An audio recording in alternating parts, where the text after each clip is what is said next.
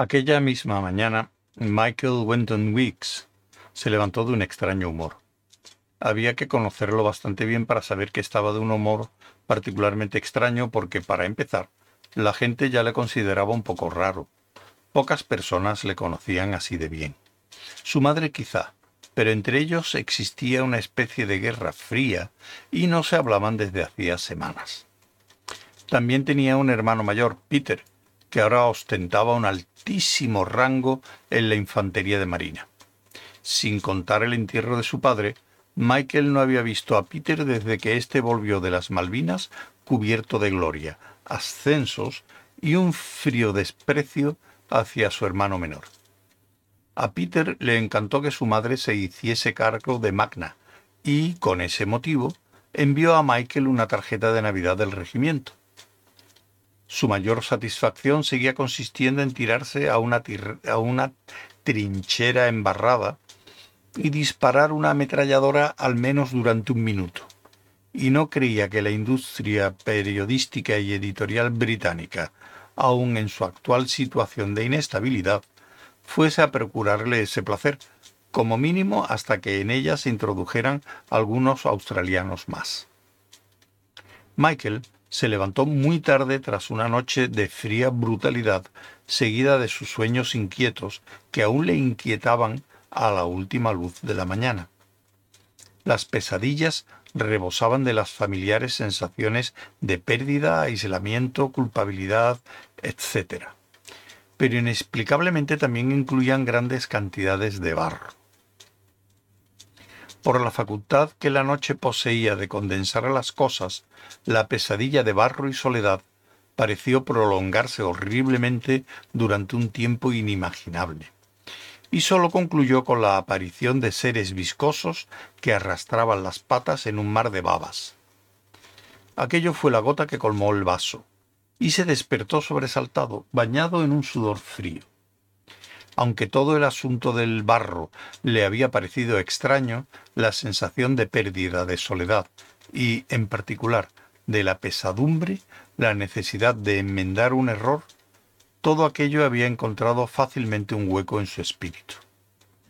Incluso los seres viscosos, con patas, le parecían extrañamente familiares, y su irritante presencia persistía en su imaginación mientras se preparaba un tardío desayuno. Tomó un pomelo y té chino, y hojeó un poco las páginas de arte del Daily Telegraph. Después, con bastante facilidad, se cambió la venda que llevaba sobre los cortes de la mano. Una vez realizados estos pequeños menesteres, se encontró sin saber qué hacer a continuación. Podía repasar los acontecimientos de la noche pasada con una tranquilidad y un despego que no podía haberse imaginado. Había salido bien, se había hecho con limpieza y correctamente, pero no había resuelto nada. Estaba todo por hacer. ¿Todo qué? frunció el ceño. Normalmente a esa hora solía pasarse por el club, y lo hacía con la placentera sensación de que había allí muchas otras cosas que debería hacer. Pero ahora no había otra cosa que hacer, por lo que el tiempo que desperdiciase allí o en otra parte le llenaría de impaciencia. Al llegar haría lo de siempre, se complacería en un gin tonic y una conversación sin importancia para luego hojear tranquilamente las páginas del Times Literary Supplement, ópera de New Yorker o cualquier otra publicación que le cayera en las manos. Pero no cabía duda de que últimamente se entregaba a aquellas ocupaciones con menos agrado y entusiasmo que antes. Y después almorzaría.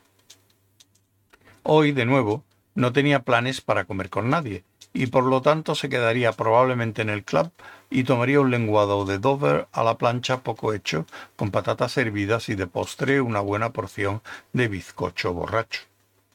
Una copita o dos de Sancerre, luego café y después la tarde, con lo que quisiera ofrecerle. Pero hoy se sentía extrañamente impulsado a no hacer eso. Flexionó los músculos de la mano herida, se sirvió otra taza de té, miró con curiosa indiferencia el enorme cuchillo de cocina que seguía junto a la finísima tetera de porcelana y esperó un momento a ver qué hacía a continuación. En realidad lo que hizo después fue subir al primer piso. Su casa era de una perfección que rayaba en lo gélido y tenía el aspecto que gusta a la gente que compra copias de mueble de estilo.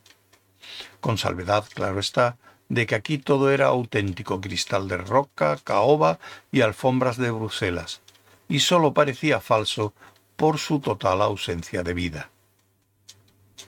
Entró en su estudio, la única habitación de la casa donde no imperaba un orden inútil, aunque entre el desorden de libros y periódicos reinase, en cambio, una desidia estéril. Una fina capa de polvo se había instalado sobre todos los objetos. Hacía semanas que Michael no entraba allí, y la señora de la limpieza tenía claras instrucciones de dejarlo todo como estaba. No trabajaba allí desde la edición del último número de Phantom. No era el último número real, sino el último número correcto el último número por lo que a él le tocaba. Dejó la taza de porcelana sobre la fina capa de polvo y se dirigió a inspeccionar su antiguo tocadiscos. En él encontró una antigua grabación de unos conciertos de viento de Vivaldi. La puso y se sentó. Esperó otra vez a ver qué haría a continuación y, para su sorpresa, descubrió que ya lo estaba haciendo escuchar música.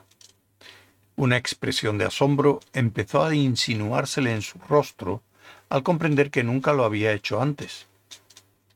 Había oído música muchas, muchas veces, apreciaba sumamente los sonidos y a menudo le parecía un agradable telón de fondo para hablar de cosas como la temporada de conciertos.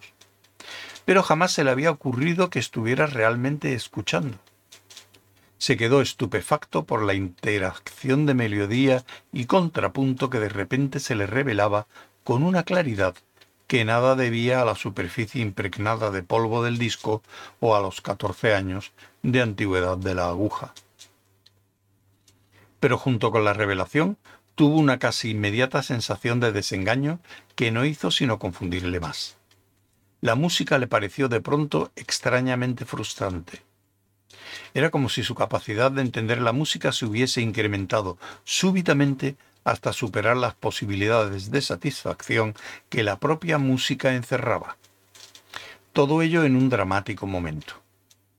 Se esforzó en escuchar lo que se estaba perdiendo y sintió que la música era como un ave sin alas, que ni siquiera sabía qué función había perdido.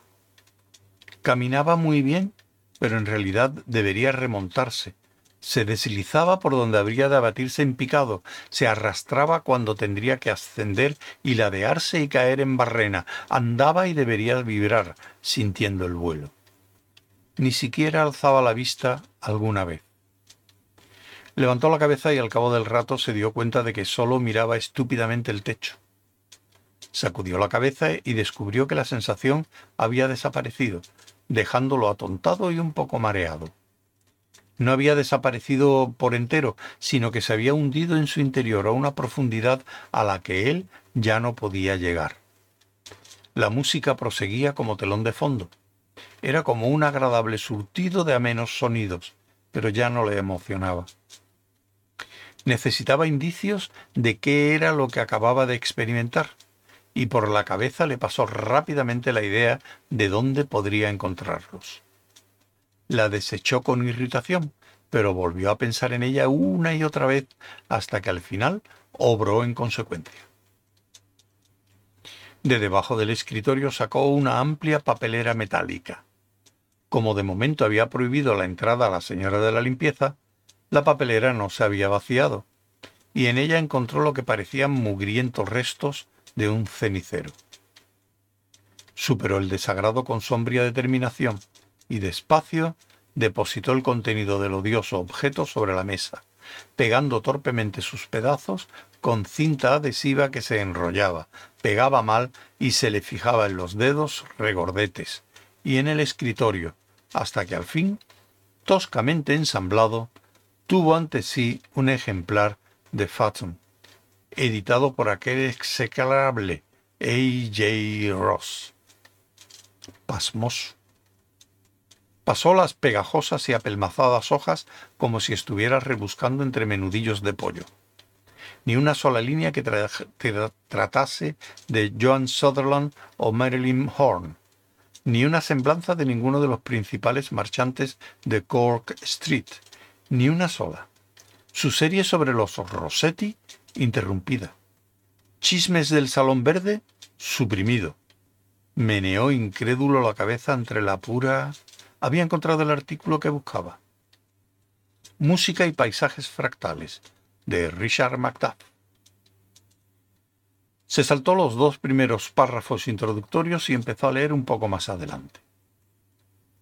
El análisis matemático y el diseño informático nos revelan que las formas y procesos que hallamos en la naturaleza, la forma en que crecen las plantas, el modo en que los copos de nieve y las islas se forman, el dibujo que la luz traza sobre una superficie, la forma en que la leche se repliega y extiende al removerla en el café, el modo en que una carcajada contagia a una multitud, Todas esas cosas y su complejidad, aparentemente mágica, pueden describirse mediante la interacción de procesos matemáticos que resultan, en el mejor caso, aún más mágicos dentro de su simplicidad.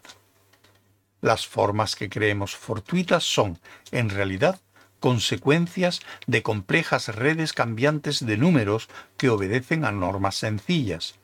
La misma palabra natural que solemos entender como sin estructurar describe efectivamente formas y procesos que parecen tan insondables y complejos que no llegamos a percibir conscientemente las simples leyes naturales que los regulan.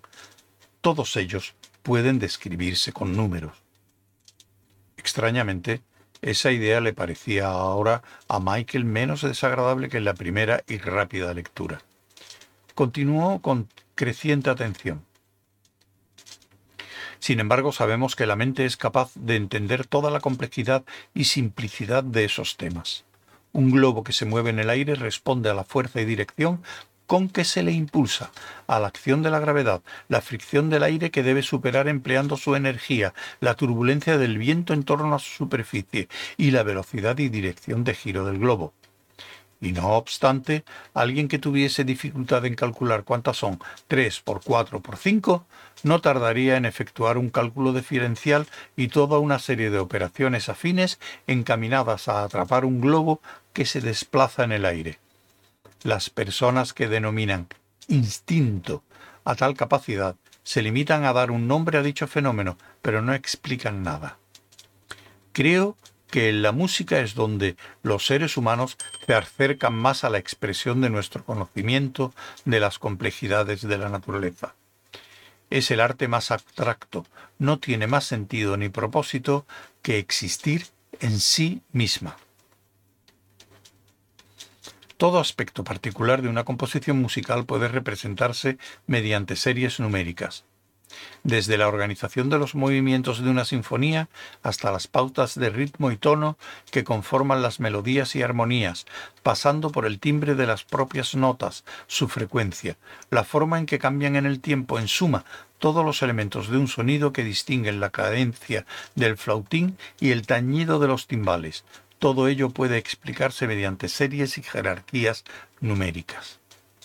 Y según mi experiencia, Cuanta más relaciones internas existan entre las series numéricas de los diferentes niveles de la jerarquía, por complejas y sutiles que tales relaciones puedan ser, más satisfactoria y sí, más completa parecerá la música. En realidad, cuanto más sutiles y complejas sean esas relaciones y cuanto más lejos estén del alcance de la mente consciente, por lo que entiendo, esa parte de la mente que puede efectuar cálculos diferenciales tan asombrosamente rápidos que colocarán la mano en el sitio exacto para atrapar un globo en vuelo, más se revelará en ello esa parte del cerebro, la música de cierta complejidad, e incluso tres ratones ciegos puede poseer su propia complejidad en el momento en que alguien lo toque en un instrumento con su timbre y articulación personales sobrepasa la mente consciente hasta penetrar en la capacidad matemática particular de cada individuo, que mora en el inconsciente y responde a alguna de todas las complejidades internas, relaciones y proporciones de las que creemos ignorarlo todo. Algunos se oponen a tal concepción de la música, arguyendo que si ésta se reduce a las matemáticas, ¿dónde queda la emoción? Yo contestaría que la emoción nunca ha estado al margen las cosas que pueden suscitar nuestras emociones, la forma de una flor o de una urna griega, cómo crece un niño, el viento al acariciar el rostro, el desplazamiento de las nubes, sus formas, la danza de la luz sobre el agua, los narcisos que palpitan con la brisa, o el movimiento de la cabeza de la persona amada con las correspondientes oscilaciones del cabello, la curva descrita por la caída del último acorde de una música que agoniza, todo eso puede describirse mediante la compleja influencia de los números. No es una reducción de la música, sino su belleza. No hay más que preguntar a Newton o a Einstein, al poeta Keats, que dijo que lo que la imaginación percibe como belleza debe ser verdad. También pudo haber dicho que lo que la mano percibe como globo debe ser verdad. Pero no lo dijo porque era poeta y prefería vagar bajo los árboles con un frasco de láudano y un cuaderno que jugar al cricket, pero lo mismo habría sido verdad. Eso despertó un vago recuerdo en la memoria de Michael, pero de momento no pudo situarlo. Porque ello está en el centro de la relación entre nuestra comprensión instintiva de contorno, forma, movimiento y luz, por un lado, y por otro con nuestras respuestas emocionales a tales manifestaciones. Y por eso creo que debe existir una forma de música inherente a la naturaleza, que reside en los objetos naturales, en la configuración de los procesos naturales. Una música que daría una satisfacción tan intensa como toda la belleza que existe en la naturaleza. Al fin y al cabo, nuestras emociones más intensas son una manifestación de la belleza que reside en la naturaleza. Michael dejó de leer y apartó poco a poco los ojos de la página. Se preguntó qué sería una música así si la conocía, y rebuscó los apartados meandros de su memoria. Cada uno de los recuerdos que afloraron a su mente parecía confirmar que la había oído alguna vez y que segundos después sólo quedó el último eco agonizante de algo que era incapaz de percibir y escuchar dejó la revista a un lado. Luego recordó que la mención de Keats fue lo que había despertado su memoria. Los seres viscosos con patas de su pesadilla. Una fría calma le inundó al sentir que se acercaba mucho a algo. Coleridge, eso era. Sí, seres viscosos con patas se arrastraban sobre el viscoso mar. La balada del viejo marinero. Aturdido, Michael se acercó a la librería y cogió la antología de Coleridge. Se la llevó al asiento y con cierta aprensión pasó las páginas hasta dar con los primeros versos. Es un viejo marinero y vencía a uno de cada tres. Las palabras le resultaban muy familiares y, sin embargo, al seguir leyéndolas le despertaban extrañas sensaciones y recuerdos espantosos que estaba seguro de que no eran suyos. Le causaban una impresión de pérdida y desolación de una tremenda, tremenda intensidad que, aun consciente de que no era suya, poseía una resonancia tan perfecta, ahora en medio de sus aflicciones, que no pudo sino entregarse a ella por completo. Y miles, miles de seres viscosos, continuaron su existencia, igual que yo.